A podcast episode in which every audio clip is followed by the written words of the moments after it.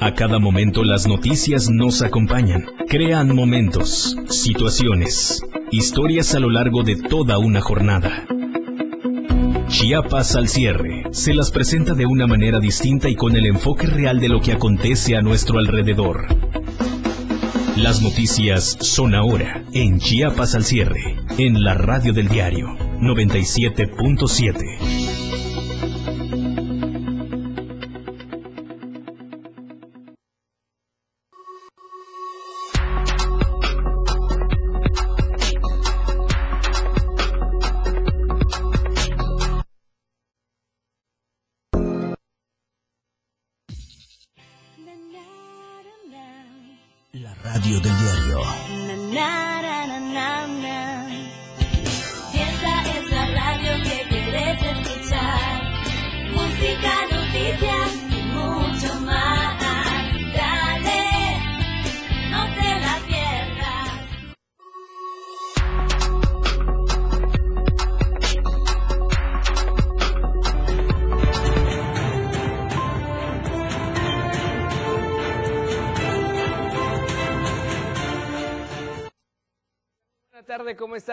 saludarlo. Hoy es miércoles, mitad de semana. Soy Efraín Meneses y estamos en vivo en esta cita informativa en Chiapas al cierre. Gracias por estarnos sintonizando a través de la radio del diario 97.7 de frecuencia modulada. Y además estamos también por todas las redes sociales del diario de Chiapas, Facebook, YouTube y Twitter para que usted nos vea completamente en vivo. Un placer estar como siempre con usted a través de esta sintonía y de estas redes sociales. Mucha información importante para usted el día de hoy.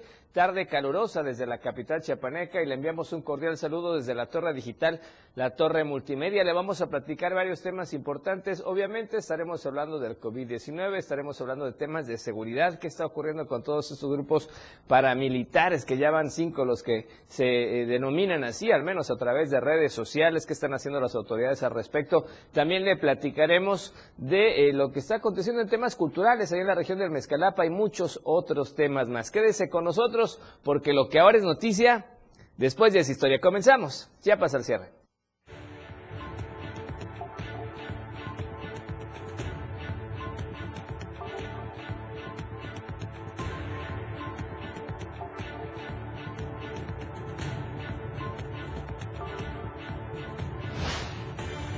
Pierden registro cinco partidos en Chiapas.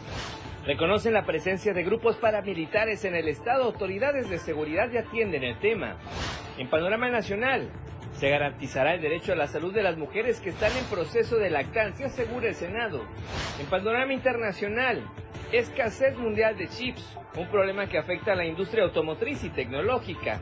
En tendencias y noticias en redes sociales, música, política y noticias son los temas esta tarde.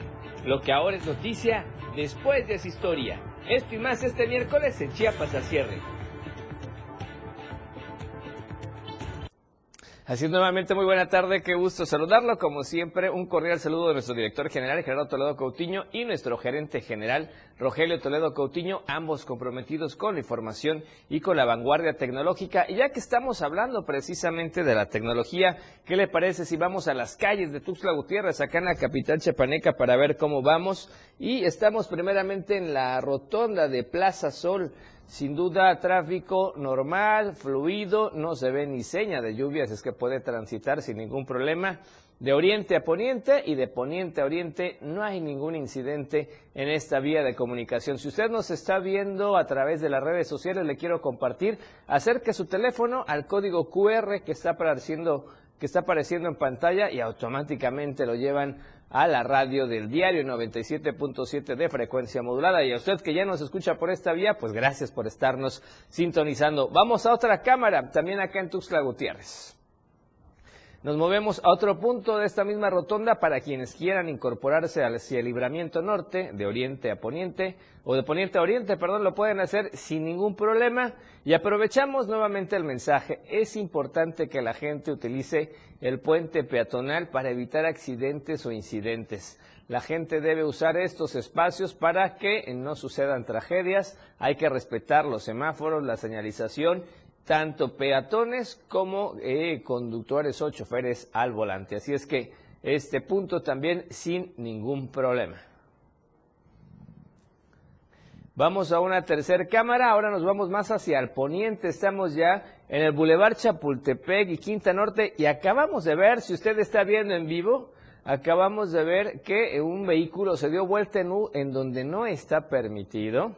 Y al fondo estamos viendo también una patrulla de tránsito que entendemos está haciendo algo, acaba de acercarse otra patrulla, Vamos a ver qué ocurre. Estamos haciendo incluso un acercamiento a, estas, a través de estas cámaras completamente en vivo. Acá en la capital chepaneca estamos en el crucero de Chapultepec y Quinta Norte. Estamos con la curiosidad. ¿Qué habrá pasado? Tal vez alguien se pasó un alto, ya estaba una primera patrulla llamando la atención y ahora una segunda patrulla de tránsito llega a respaldar el apoyo tal vez de la primera. Vamos a estar pendientes por si nos reportan algo más adelante mientras transcurre este noticiero. Por lo pronto, quitando ese pequeño inconveniente, el tránsito totalmente fluido sin ningún problema.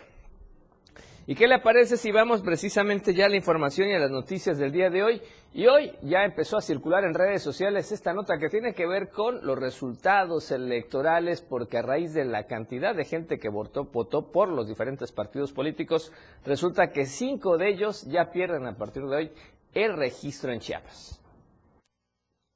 A menos de tres años de haberse aprobado su registro como institutos políticos locales, el Partido Nueva Alianza Chiapas y el Partido Popular Chiapaneco, como los partidos nacionales Fuerza Social por México, Movimiento Ciudadano y Revolución Democrática, desaparecieron en el estado de Chiapas. Por no alcanzar el número de votos necesarios durante las últimas elecciones, el Consejo General del Instituto de Elecciones y Participación Ciudadana determinó en sesión extraordinaria del miércoles 13 de octubre cancelar el registro de los cinco partidos políticos locales y nacionales, quienes no podrán competir en los comicios del 2024 en Chiapas.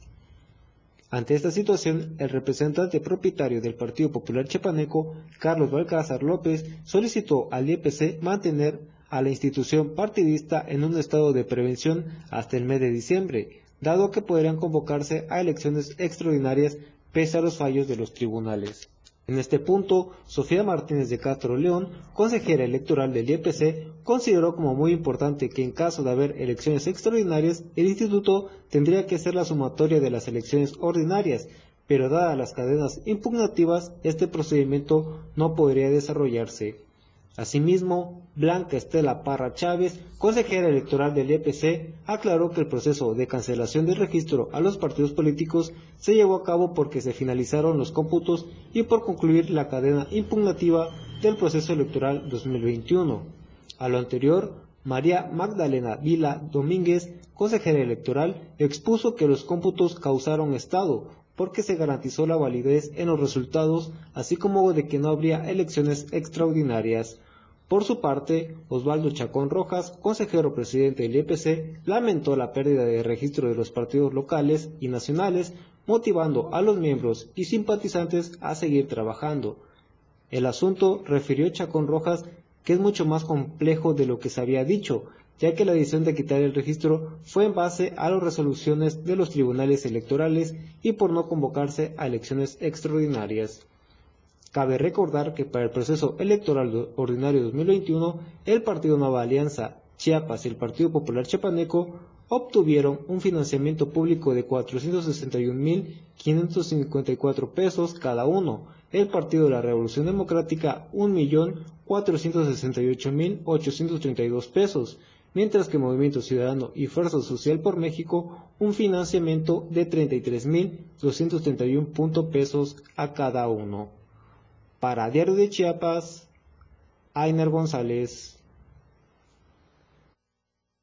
Como ve, así es que efectivamente cinco partidos ya no podrán contender en elecciones estatales. En tres años habrá elecciones federales, así es que tal vez sí pudieran tener representación, pero vamos a ver cómo sigue esta situación. Por lo pronto entramos a otros temas porque la Cámara Nacional de la Industria Restaurantera de Alimentos Condimentados, la Canirac, pues acá en Tuxtla Gutiérrez, ofrece un estímulo para los policías destacados pero de eso le estaremos platicando más adelante. Por lo pronto, ya le adelantábamos también al principio de este noticiero lo que está ocurriendo con estos grupos paramilitares o como así se hacen llamar. Al menos ya van cinco que a través de redes sociales hacen su pronunciamiento y se presentan a la sociedad civil. En ese contexto se platicó con la secretaria de Seguridad y Protección Ciudadana y ya habló al respecto qué es lo que está haciendo el gobierno del Estado. Vamos al reporte.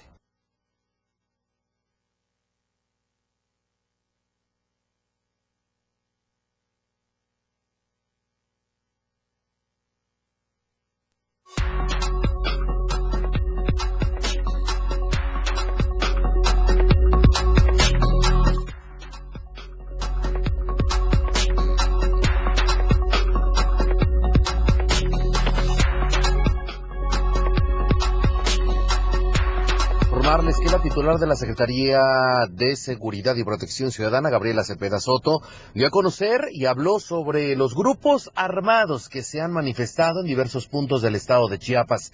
En este contexto, afirmó que se tiene conocimiento de varios de estos, sin embargo, están atacando el problema de raíz, desde origen, es decir, atendiendo las demandas de estos supuestos grupos, quienes eh, se basan principalmente en temas postelectorales. Esto fue lo que dijo la titular de esta instancia. Claro, nosotros coadyuvamos en todos los temas que pasan en Chiapas, desde, el ámbito de nuestras facultades y atribuciones.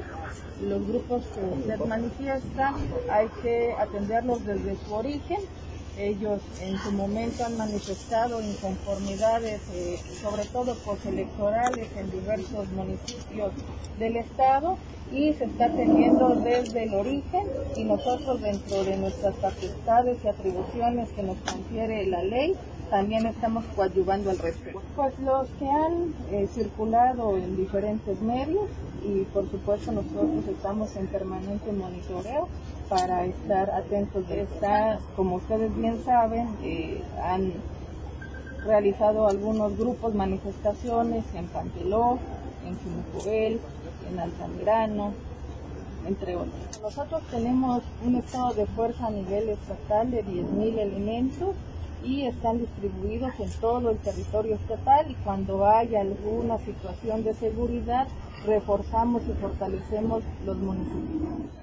En este sentido, pues se reconoció la presencia de estos grupos, pero afirmó que se está trabajando para alcanzar acuerdos y sobre todo soluciones reales en favor de estas poblaciones. Cabe hacer mención que actualmente se mantiene una fuerza operativa de más de 10.000 elementos de seguridad en la entidad, por lo que en estas ocasiones donde se han presentado estos grupos, pues se refuerzan las acciones con la firme intención de garantizar la seguridad para los chiapanecos. Informó para el diario de Chiapas, Eden Gómez. Bien, y vamos a otros temas. Por lo pronto, resulta que eh, el día de hoy, 11 aspirantes a la normal de normal de educadoras Berta von Blumer y Leiva se instalaron en huelga de hambre a las afueras del Palacio de Gobierno en espera de que sus demandas de ampliación de matrículas sean atendidas. Ellos ya se han manifestado en diversos días con anterioridad y ahora ya fueron a Palacio de Gobierno y aseguran que estarán en huelga de hambre. Están pidiendo 11 espacios en espera de que las autoridades educativas les den solución a su demanda.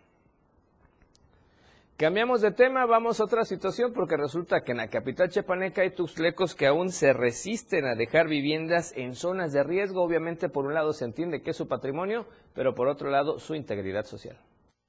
En Tuxtla Gutiérrez son decenas de familias las que optan por vivir y andar con el Jesús en la boca ante el riesgo de perder la vida por habitar en zonas consideradas de máximo riesgo. Al menos cinco viviendas de la colonia Francisco y Madero, ubicada al oriente sur de la capital, están en riesgo máximo por colapso. Dos de ellas ya son inevitables, pero en el resto las y los habitantes se niegan a abandonar las viviendas, ya que no tienen otro lugar a donde ir, pese a que las autoridades municipales han ofrecido refugios temporales, sin embargo, temen perder el patrimonio que han construido durante años. En este sentido, Elizabeth Hernández Borges, secretaria de Protección Civil Municipal, comentó que desde el ayuntamiento se sigue invitando a la población a salvaguardarse y actuar a lo que podría ser una desgracia. Ante el riesgo, la funcionaria comentó que los bienes materiales se tendrán que resarcir y volver a construir, ya que no hay cabida para seguir habitando en estas zonas donde la naturaleza empieza a demostrar su fuerza. Para estas familias, muchas de escasos recursos, dormir y habitar sus casas representa un riesgo constante, y aunque saben de que por medio está en riesgo su vida, seguirán habitándolas hasta que las autoridades den certeza y garantías de un espacio temporal y ayudarles a la reconstrucción de sus viviendas, pues esta situación se originó, de acuerdo a la misma Secretaría de Protección Civil, por la construcción de una cancha hecha por la misma autoridad municipal hace más de una década. Para Diario de Chiapas, Ainer González. Bien, y con esta información vamos precisamente a un corte promocional. Gracias a usted porque nos está viendo en redes sociales. Estamos completamente en vivo a través de Facebook, YouTube y Twitter y en la radio del Diario de Chiapas 97.7 de frecuencia modulada promocionales. Y volvemos. Quédese con Chiapas al cierre. Las 7 con 15 minutos. 97.7 la radio del diario 977.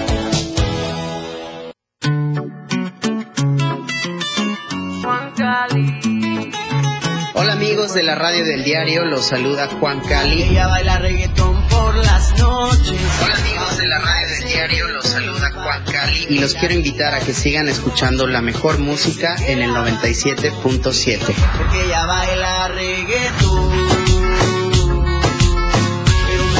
y me encanta cuando baila reggaetón. Si bien la transmisión de la radio es invisible, aquí te dejamos ver nuestro concepto. Escúchanos en la radio del diario y ponte pilas con Jorge Mazariegos y Lalo Solís. Tienes una cita con la hora de los astros en la radio del diario. La neta del 977 te saluda con gusto tu brother Luis Tobilla. La cajita mágica con Geracio Contreras y compañía. Te saluda Diego Morales, el patrón. Y la La radio del diario 97.7. Una radio joven, fresca, versátil. Una amplia programación que va más allá de un concepto radiofónico. 97.7. La radio del diario. Contigo a todos lados. Toda la música que se genera en los mejores clubs del mundo, ahora escúchalos en las tornamesas de la radio del diario. Claudio Gómez, DJ Baker, Line Up del 977. Tiene para ti los mejores sets mezclados en vivo para comenzar tu fin de semana. Todos los viernes y sábados de 9 a 11 de la noche. Lo mejor de la música electrónica con DJ Baker en la radio del diario 97.7. Contigo a todos lados. 97.7. La radio del diario. Todas las noticias para usted en Chiapas al cierre.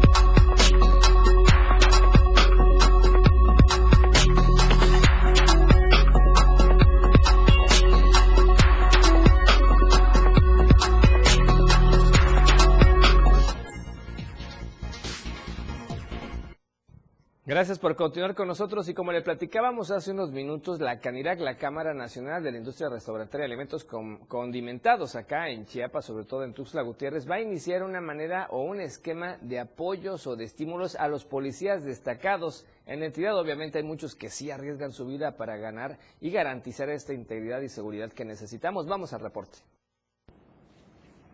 La Cámara Nacional de la Industria Restaurantera y Alimentos Condimentados, Canidad en Chiapas, realiza el programa Policía Mejor Evaluado en coordinación con la Secretaría de Seguridad y Protección Ciudadana.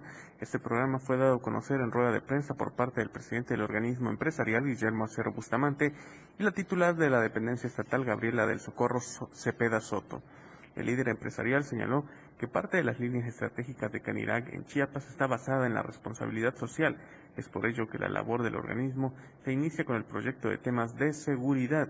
El tema de seguridad es un tema sensible, dijo, para nuestra sociedad y en lo que el eh, gobernador del estado y presidente municipal han trabajado todos los días para tenernos seguro, estando en los primeros lugares de nuestro país. Por esta razón, Acero Bustamante señaló que la Canirac Chiapas ofrecerá cada 15 días policías estatales y municipales mejor evaluados por trayectoria o por algún evento relevante un desayuno, comida o cena, lo que el restaurante que decida junto con la familia de cuatro miembros.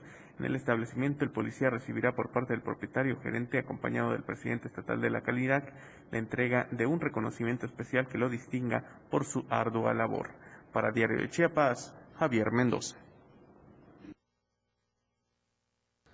Pues sin duda una interesante propuesta para aquellos policías que efectivamente hacen su trabajo como debe ser, un buen estímulo, comida o cena para él y tres integrantes de su familia, cuatro personas, pues cada 15 días creo que es muy buena opción, así es que sin duda una muy buena oportunidad, buen ejemplo de los restauranteros. Y vamos a otros temas, nos vamos a enlazar más adelante con José Cancino, pero antes vamos a otros temas que tienen que ver precisamente con transporte o transportistas, porque nuevamente se manifestaron y ahora fue precisamente en la cabecera municipal de Cintalapa donde se registró esta manifestación por parte del sector transporte organizado de ese municipio conformado por urbans y taxis.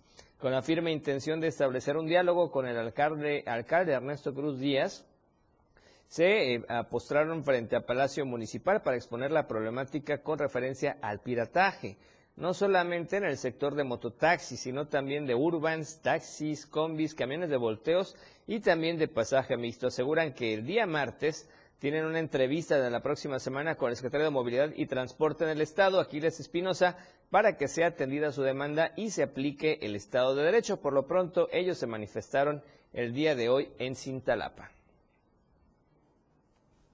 Y vamos a otros temas que tienen que ver con el medio ambiente, con la naturaleza. Ya platicábamos ayer de lo que decía la experta vulcanóloga o sismóloga en Chiapas, Silvia Ramos, también premio estatal Rosario Castellanos, que no hay que estar muy preocupados por el tema de los volcanes porque se están monitoreando, pero en ese contexto precisamente propusieron que para preservar el volcán Chichón, el Chichón, perdón, expertos proponen la creación de un geoparque que abonaría al ordenamiento del turismo y en cuidar su, regeneración natural e incluso de actividades productivas como la agricultura y la ganadería que son muy propicias en esta zona. El lugar no necesita implementación de la geotermia con la cercanía de la presa hidroeléctrica de Peñitas. Por ello, insistió en no relacionar las dos palabras, aunque parecidas, distan mucho en sus significados. El geoparque es una forma de ordenar al turismo con beneficio social, aunque en el caso del volcán Chichón, aún no hay nada en concreto debido a diferencias entre comunidades. Y eso se tiene que resolver primero, aseguró, porque debe ser un sitio seguro para el visitante y la UNESCO no da una nominación si existe un solo conflicto. El volcán Chichón está en medio de Francisco León, en Chapultenango, Pichucalco y Ostoacán. Por ello, la importancia de reunirse primeramente con las autoridades de los cuatro municipios y explicar lo que representa este geoparque. Contrario a lo que sucede en el Tacaná, donde los lineamientos de área natural protegida se ocupan para ordenar las visitas y prevenir la deforestación y las actividades agrícolas, el Chichón pues carece efectivamente de normas. Y es que hace varios años el volcán Tacaná y el cañón del Sumidero fueron considerados para la creación de geoparques, pero al igual que el Chichón, están rodeados por varios municipios en los que la población primeramente debe ponerse de acuerdo. ¿Cómo ve? Y vamos a otros temas, nos vamos a enlazar hasta la región del Soconusco y Costa con nuestro compañero José Cancino porque efectivamente entraron las nuevas administraciones municipales y tienen mucha chamba que hacer, mucho trabajo que hacer. Por ejemplo, en Tuxtla Chico, varias comunidades están exigiendo obras a las autoridades entrantes. Pepe, ¿cómo estás? Buenas noches, te escuchamos. Adelante con tu reporte, por favor. Bueno, tenemos detalles en la comunicación, vamos a restablecerla más adelante con eh, José Cancino. Tenemos detalles con la comunicación. Le decíamos está el compromiso de, los de las nuevas administraciones municipales que estarán del 2021 al 2024. Tienen mucho que hacer. Lamentablemente en muchos municipios quedaron obras inconclusas. En algunos lugares los dejaron sin dinero. Así es que tienen mucho trabajo. Tienen que ponerse las pilas y estar muy al pendiente. Parece ser que ya retomamos comunicación. Adelante, Pepe, ¿nos escuchas? Vamos contigo. Efren, qué gusto saludarte. Buenas noches. Hay algunas eh, pequeñas situaciones que impiden comunicarnos de manera concreta porque hay una fuerte lluvia en estos momentos en la frontera sur en varios municipios. Día bastante nublado la mayor parte del tiempo, pero ya hasta la noche el agua bastante fuerte. Y en torno a esta situación, de aguaceros y de situaciones que tienen que ver con caminos que se deterioran precisamente con las fuertes lluvias, el sol y la alta afluencia de vehículos. Bueno, pues este día habitantes del municipio de Tuflachico, de tres comunidades que son prioritarias en esta parte de la frontera sur, me refiero a Vicente Guerrero, Omoa y Guadalupe Victoria, pues pidieron a las autoridades municipales la rehabilitación de estos caminos debido a que son caminos que comparten con el municipio más importante de esta región Soconusco, que es Tapachula, y por los cuales cientos de personas transitan a diario. Es importante mencionar, Efren, que estos pobladores están eh, señalando que en últimas fechas, pues es la ruta prioritaria que están utilizando migrantes para trasladarse desde Suciate, el municipio, cruzar por este río de provenientes de Guatemala y después tomar varios caminos de extravío por estas comunidades, lo que ha acrecentado mucho más la demanda de transporte público y de vehículos particulares que están pasando por este sector. En torno a esta situación, pues los pobladores de este municipio colindante con Guatemala han pedido a la nueva administración municipal a, cargo de Julio Gamboa, pues que se tomen cartas en el asunto y que no quede en promesa de campaña lo que algún día se dijo que sería beneficio para estas comunidades. Hay que eh, destacar también, Efren, que no es el único municipio donde se están pidiendo obras prioritarias de este tipo, también en Cacahuatán, que es uno de los poblados donde más calles destruidas se han percibido aquí en la frontera sur y los cuales necesitan pues atención inmediata por parte de estas nuevas administraciones que están comenzando, que llevan apenas 13 días, pero que ya es necesario que comiencen a velar por estos beneficios que van directamente hacia la población. Oye, Pepe, pues coincidimos con la demanda y la petición de los ciudadanos, de las ciudadanas, y ya incluso Cacahuatán, que es uno de los municipios que también nos mencionas que está en la misma situación, fue el que tuvo ya problemas hace apenas unos días con las lluvias en pleno centro de la ciudad, ¿no?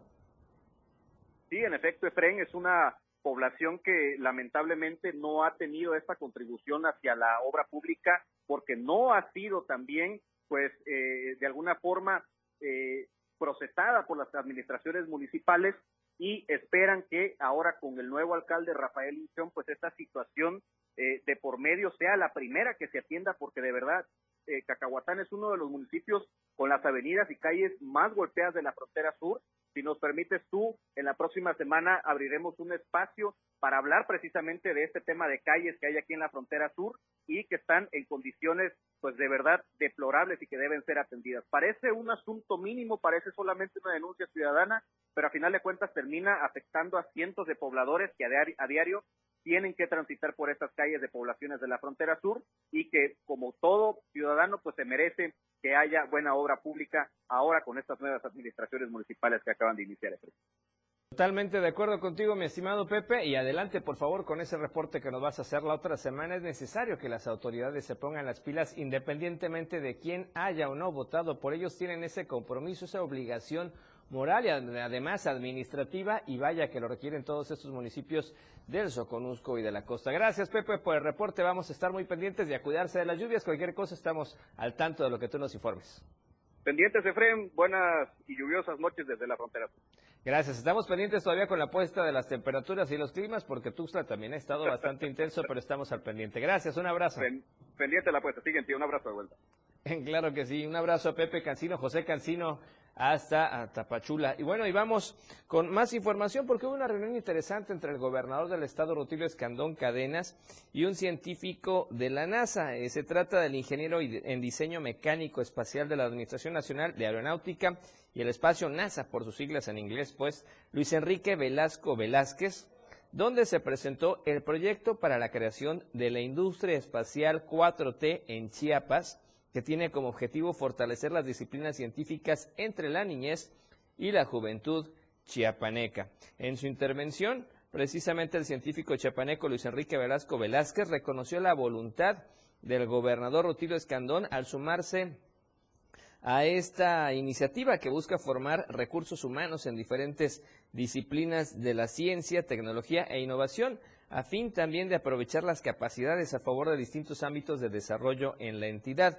Asimismo, agradeció el respaldo que brinda el empresario chiapaneco y académicos el empresariado chiapaneco, perdón, y académicos para avanzar y cumplir el sueño de la creación de la industria espacial 4T en el Estado, pues esto demuestra que el compromiso de todas y todos en beneficio de las y los jóvenes. Durante la reunión también estuvieron presentes el ingeniero en software del Centro de Investigación de AMENS de la NASA, Rubén Miguel García Ruiz, quien es parte de este equipo de desarrollo e instalaciones Astrobi, así como la ingeniera en sistemas Lorena del Rosario Rojas Nucamendi, gerente general del programa espacial Chiapas. Así es que excelentes noticias en esta materia. Tiempo de irnos al segundo corte promocional. Regresamos con más información. Ya hay saludos para la gente que nos escucha en radio, pero después del corte. Volvemos.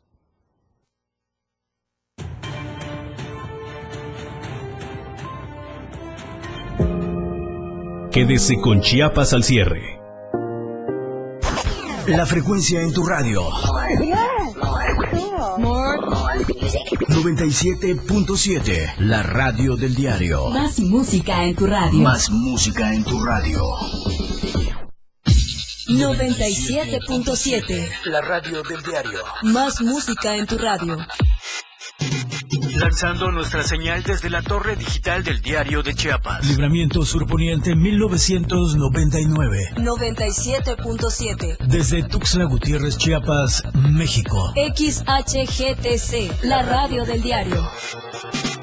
Contacto directo 961-612-2860. Cabina 961-612-2860. Escúchanos también en línea. www.diariodechiapas.com, diagonal radio. 97.7, la radio del diario. Más música en tu radio. Las 7. Con 31 minutos. Ellos, Cosita Santa. los 60 minutos más prendidos e irreverentes en radio. Marijo Alvarado, La Majo y Diego Morales el Patrón te llevan de la mano con temas actuales, música, invitados, lo más trendy en redes sociales y lo mejor. Te llevan paso a paso con el mejor ambiente en radio. De todo, con La Majo y el Patrón, de lunes a viernes de 6 a 7 de la noche, por la radio del diario 97.7, El Patrón y La Majo, contigo a todos lados. 97.7, la radio del diario. La radio del diario le presenta más noticias. Chiapas al cierre.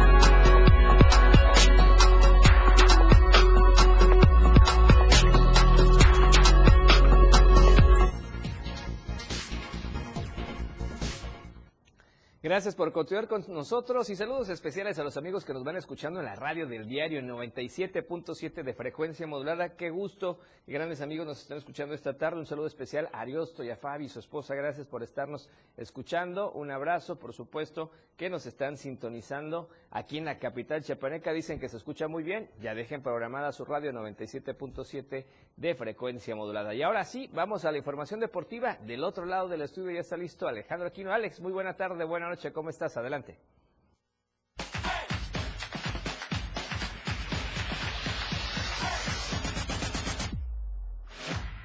Deportes.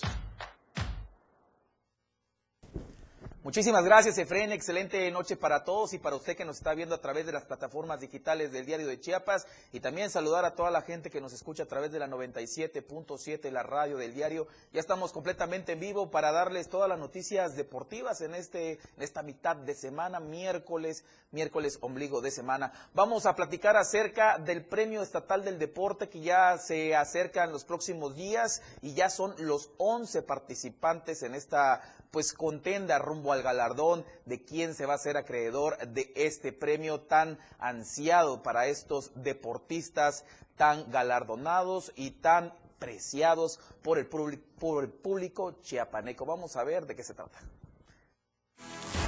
Con tan solo 11 registros, la cifra más baja de candidaturas en al menos 10 años, este lunes se cerró la convocatoria del Premio Estatal del Deporte 2021, en el que 7 atletas y 4 entrenadores buscarán el máximo galardón deportivo del Estado.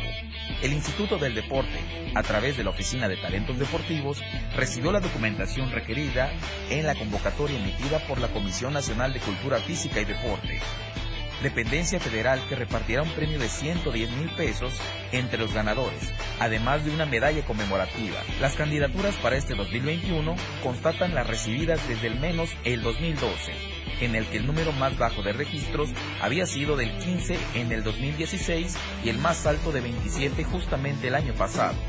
Es también la cifra más baja de propuestas de deportistas, en la que esta vez no participarán atletas paralímpicos, ya que sus competencias en los Juegos Paranacionales CONADE 2021 fueron programados del 15 al 29 de octubre.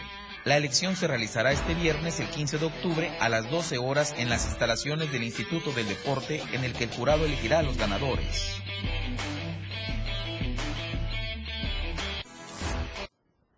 Y vamos a seguir hablando de más noticias acerca de este galardón tan preciado que le van a dar a estos jóvenes deportistas que han sido campeones dentro de cada una de sus ramas. Y vamos a hablar específicamente acerca de patines sobre ruedas, porque con una medalla de oro, una plata y dos bronces en los Juegos Nacionales de la CONADE y más de 10 eventos federados, el patinador Diego Díaz Liébano, así como su entrenador Ernesto Herrera Martínez, con 39 preseas federadas levantan la mano como fuertes candidatos al Premio Estatal del Deporte 2021, luego de cumplir con los requisitos y efectuar el registro correspondiente. El atleta de patines sobre ruedas encabeza la lista de aspirantes para adjudicarse el PET 2021. Durante los resultados obtenidos en los Juegos Nacionales de la CONADE que se desarrollaron en Monterrey, Nuevo León, destaca la medalla de oro en 50 metros, plata, por supuesto, en 1000 metros sprint y dos bronces en 200 metros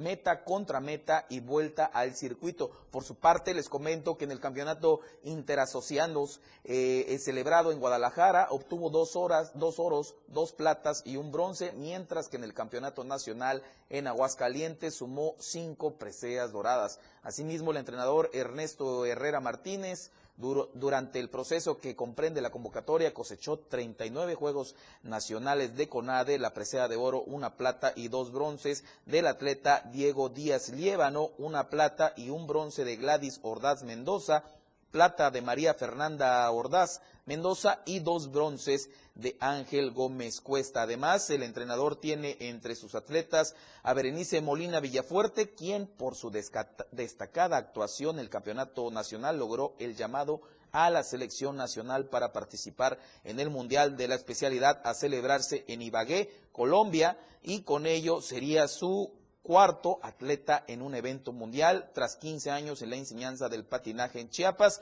Cabe destacar, como ya lo habíamos dicho en la nota anterior, que la elección del Premio Estatal del Deporte está contemplado a llevarse a cabo este viernes 15 de octubre a las 12 horas. Y por supuesto ustedes lo pueden ver a través de las plataformas digitales del Diario de Chiapas y también por las plataformas digitales del Instituto Estatal del Deporte. Y bueno, reconocer vaya actuación que han hecho, sobre todo en el patinaje, tanto en otras actuaciones por parte de estos deportistas campeones y supongo que por ahí vamos a ver a Aremi Fuentes en esta gran actuación que dio en Tokio en estos Juegos Olímpicos 2021 sacando la medalla de bronce. Y ya para terminar esta sección vamos a hablar en temas internacionales, perdón, nacionales y vamos a hablar acerca de un eh, de un gran luchador. Se trata ni más ni menos que el perro aguayo, que va a sacar, por supuesto, un documental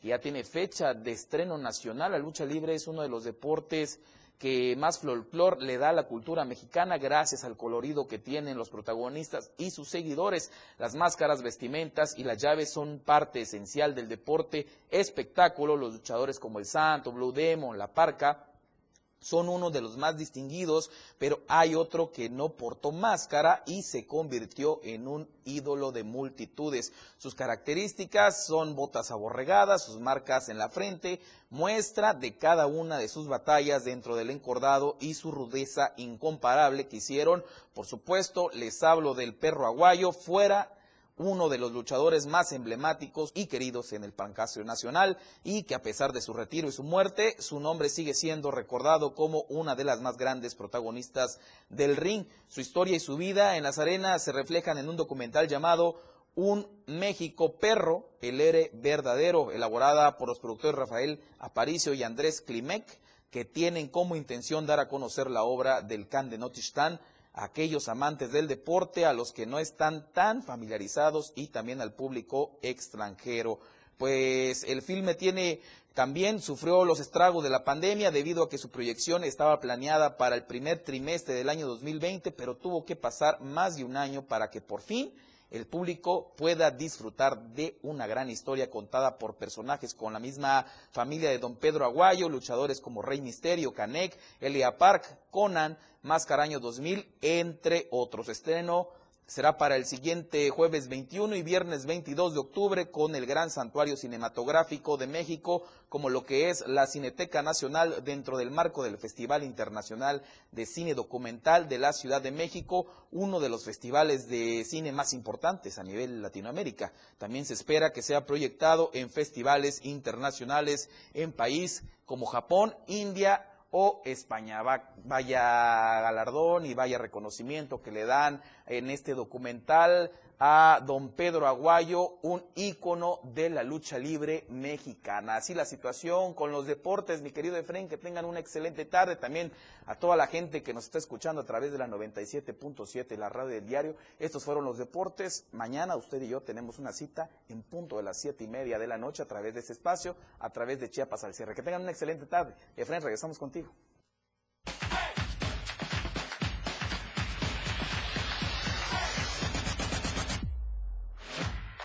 Deportes. Gracias, Alex. Y efectivamente un gran personaje, el perro aguayo. ¿Quién no recordaba a este gran personaje de la lucha libre, sobre todo en sus batallas, aquellas contra Conan? Pero bueno, estaremos pendientes de este documental. Y por lo pronto nos adentramos más a la cultura y nos vamos a enlazar esta noche ya con nuestro compañero corresponsal Ramiro Gómez hasta la región del Mezcalapa, porque ya inició un importante foro cultural en esta región. Adelante, Ramiro, ¿cómo estás? Buenas noches, te escuchamos. ¿Qué tal? Muy buenas noches. Es un gusto siempre saludarlos a través de, este espacio informativo para llevarles la información para decirles que inicia el décimo Festival Maya Soque Chiapaneca eh, que se lleva a cabo en la explanada de la calzada de las personas ilustres en la capital chiapaneca, la apertura del festival y lo inauguró eh, los músicos y danzantes del municipio de San Fernando de Chiapas, donde presentamos, donde presentaron sones muy muy importantes y que son ejecutadas en las principales fiestas de ese municipio. Posteriormente también se presentó el carnaval de Zabaló San Pedro Chenaló por hombres y mujeres quienes de manera eh, pues danzaban al son al compás de los sones. Posteriormente también se presentaron el carnaval de Tancoy de las Rosas y pues también esas actividades estarán presentes hasta el 17 de octubre y será por la tarde ahí en el municipio de Ocosocuautla de Espinosa cuando culmine esas actividades. Quiero decirle también que por las mañanas se está llevando a cabo algunas actividades como talleres, conferencias y son dos espacios sedes, una es en la explanada, por las tardes eh, las actividades culturales y por la mañana en un foro académico literario en el Museo Regional de Chiapas. Y pues bien como ustedes escuchan al fondo pues están inaugurando este festival y están presentes uh, el doctor, la doctora Marta Amaranto Cepeda, titular del Consejo Estatal para las Culturas y las Artes de Chiapas, en su intervención agradeció la presencia de los pueblos originarios del estado de Chiapas, quienes comparten y conviven estas experiencias que poseen los ancestros milenarios y que son expresadas a través de la música y danza. También presente el doctor Pablo Rafael de la Madrid, director general de promoción y festival, festivales culturales de la Secretaría de Cultura. En ese momento, palabras del doctor Sebastián Patizán Méndez, director del Centro Estatal de Lenguas, Arte y Literatura Indígena. Y pues previo a esta presentación, también hubo un rezo tradicional en la que en los pueblos indígenas es muy importante pedir permiso a la madre tierra, ofrendarle lo que produce, lo que producimos de ella, y pues es así como inician las actividades en la capital chiapaneca. Por lo pronto, este es el reporte que tenemos para el diario de Chiapas. Gracias, gracias, mi estimado Ramiro. Un abrazo, importante reporte. Y está por ahí la directora Un abrazo. de y también el director de Celali. Así es que muchísimas gracias, Ramiro. Buenas noches. Bien, y con esta información, ¿qué le parece si vamos al tercer corte promocional y último de esta noche, noche de miércoles, mitad de semana, el ombligo de la semana, dicen coloquialmente por ahí, así es que por favor no le cambie de frecuencia. Regresamos. Más noticias después del corte. La radio del diario. Más música en tu radio. Teléfono cabina 961-612-2860. 961-612-2860. 97.7. Las 7. Con 45 minutos. Existen muchos factores para que una sociedad sea feliz y productiva. Entre ellas, la educación vial es fundamental para hacer de cualquier ciudad un mejor lugar para vivir. Cuando los agentes de tránsito dirijan la circulación, lo harán desde un lugar fácilmente visible a base de posiciones y ademanes, además combinados con toques reglamentarios de silbato. El significado de estas posiciones, ademanes y toques de silbato es el siguiente: alto, siga, preventiva y alto general. El alto cuando el frente o la espalda del agente estén hacia los vehículos de alguna vía. En este caso, los conductores deberán detener la marcha en la línea de alto marcada sobre el pavimento. El siga cuando algunos signos de los costados de la gente estén orientados hacia los vehículos de alguna vía. En este caso, los conductores podrán seguir de frente o dar vuelta a la derecha siempre y cuando no exista un señalamiento que lo restrinja. Ahora la radio tiene una nueva frecuencia. 97.7. Hoy la radio es la radio del diario, lanzando toda nuestra señal desde Tuxtla Gutiérrez, Chiapas, e invadiendo la red en www.diariodechiapas.com diagonal radio. Más música, más programas, más contenido. La radio es ahora 97.7, contigo a todos lados.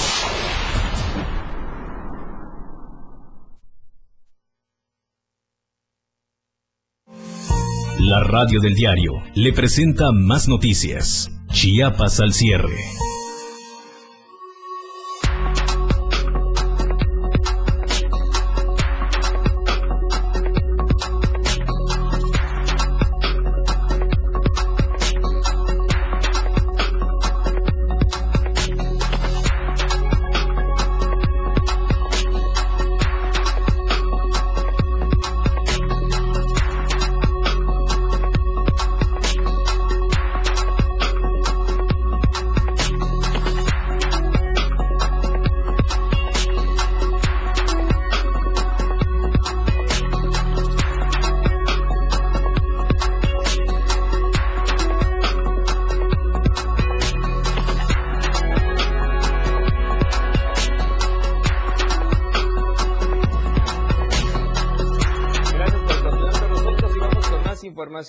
Que resulta ocurrió por ahí porque, como decíamos, llegan las nuevas administraciones y hacen de todo un poco. Y en Ocosocuautla, trabajadores de la empresa Albasur, ubicada a unos cuantos metros del crucero que conecta a esa cabecera municipal con comunidades de la zona sur, denunciaron que jefes de la empresa les quitaron de su sueldo presuntamente para pagar la gasolina que consumen por realizar sus actividades. Uno de los empleados, respaldado por su grupo de compañeros, ingresó a las oficinas del gerente administrativo para reclamarle que el sueldo solo fuera de mil pesos, cuando en la nómina aparece una cantidad más alta.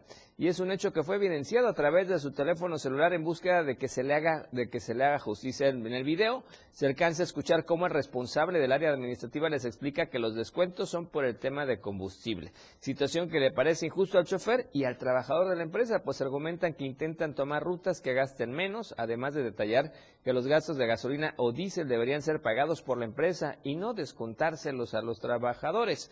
El presunto gerente que aparece en el video que usted está viendo en estos momentos en redes sociales, termina la conversación con la frase de que al que no le guste, que simplemente se vaya, por lo que el trabajador sale al parecer molesto de la oficina. Tras estos hechos, son los mismos trabajadores quienes han alzado ya la voz y piden que la Junta de Conciliación Arbitraje, así como la Procuraduría de la Defensa del Trabajador, investiguen este caso a fin de que puedan tener el sueldo que les prometen en nómina. ¿Cómo ve?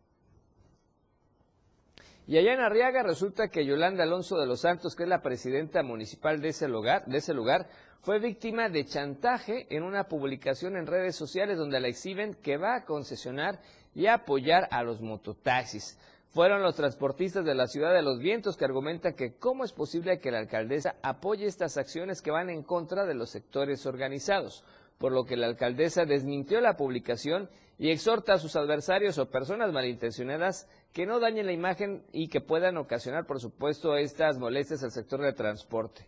Ella pidió expresar su respeto a cada una de las organizaciones y sectores productivos en ese municipio y aseguró que van a trabajar en beneficio de la sociedad. Por lo pronto hicieron viral esta noticia en redes sociales y todo el mundo se le fue encima a la alcaldesa de Arriaga. Vamos a los temas que tienen que ver con la pandemia y el COVID-19.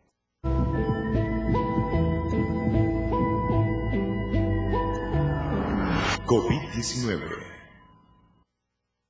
Y vamos a las cifras oficiales que tiene la Secretaría de Salud del último corte de las últimas 24 horas. Se siguen presentando más casos y también lamentablemente más decesos. Y de acuerdo al reporte oficial, Tapachula, escuche usted, presentó 11 casos nuevos.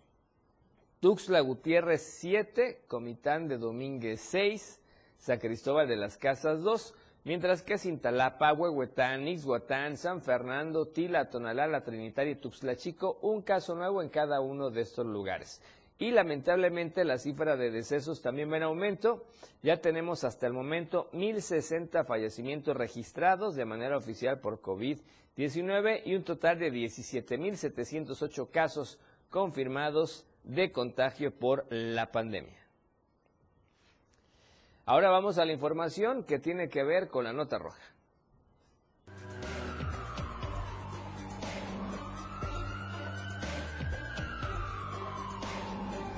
La Roja, el diario de Chiapas.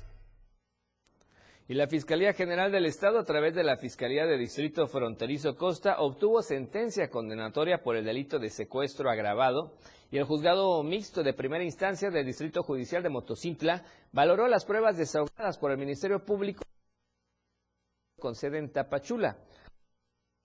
Acreditada la plena responsabilidad de Vidal N, imponiéndole la pena de prisión de 25 años y una multa equivalente a 2.000 días de salario mínimo vigente en el Estado en la época de los hechos, pago de reparación del daño y también suspensión de sus derechos políticos. De acuerdo con la indagatoria, en el mes de agosto del 2012, el sentenciado en compañía de otros sujetos privó de la libertad a dos personas del sexo masculino. La Fiscalía General del Estado refrenda su compromiso con las y los chiapanecos de garantizar el Estado de Derecho y reitera que ninguna conducta antisocial quedará en la impunidad. Y vea lo que ocurrió allá en la zona de Yajalón. Resulta que un joven fue a pescar, pero ya no regresó. Su papá lo buscó, pero encontró nada más la gorra. Y esta tragedia, bueno, y dudosa desaparición de este joven de 26 años de edad, quien salió a pescar en un río montañoso allá en el municipio de Yajalón. Los hechos ocurrieron en la localidad llamada Amado Nervo, en donde elementos de bomberos acudieron para buscar al joven. Sin embargo, tras varias horas de búsqueda, no pudieron dar con el joven solo con una gorra que llevaba puesta.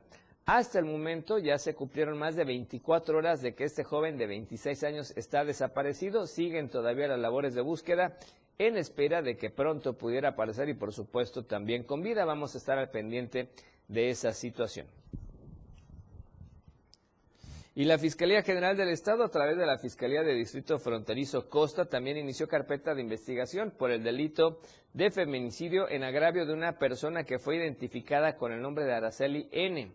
El hallazgo del cuerpo sin vida ocurrió el martes 12 de octubre de 2021 en la ciudad de Tapachula. La Fiscalía de Distrito inmediatamente da a conocer la noticia de dar a conocerse la noticia criminal dio inicio a la indagatoria en contra de quién o quienes resulten responsables. Y ahora vamos a la encuesta de esta semana. recordamos a usted puede participar con la pregunta que tenemos vigente a través de las redes sociales. Para nosotros, su opinión y su participación es muy importante. Y la verdad que la pregunta está muy interesante. Si la mayoría de las escuelas están cerradas por la pandemia, ¿usted cree que también bares y cantinas deberían cerrarse? Pues las dos opciones de respuesta que tenemos para usted ante esta pregunta son sí o no y esperamos, por supuesto, su participación para que el día viernes estemos dando a conocer los resultados de su opinión. En redes sociales, en tendencias, le platico muy brevemente cuáles eran los tres tópicos que estaban como vigentes hasta hace un instante. El primero es Camilo, que tiene que ver con música. El segundo, respecto al voto en Coacalco, tiene que ver con política. Y el tercero, Dos Bocas, con esta situación noticiosa que ocurrió allá con los trabajadores de Dos Bocas que tuvieron algunas agresiones y obviamente esto se hizo, se hizo viral. Son los tres temas importantes en tendencias y noticias en redes sociales. Ahora, ¿qué le parece si vamos ya a la información nacional? Y es que el Senado de la República aprobó garantizar derecho de mujeres eh, a amamantar en espacios públicos.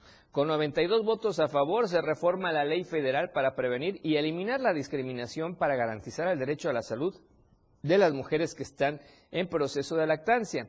Esto a través de la reforma al artículo 9 de la Ley Federal para prevenir y eliminar la discriminación a fin de proteger el derecho de la salud de las mujeres que están aún en proceso de lactancia. La presidenta del Senado de la República, Olga Sánchez Cordero, expresó que su aprobación en lo general y particular a través del proyecto de decreto pues ayuda a esta dinámica, mientras que al presentar el dictamen, la legisladora Kenia López Rabadán destacó que en México solo el 28.6% de menores de seis meses reciben lactancia materna de manera exclusiva. Y con esto, bueno, ¿qué implica esta reforma?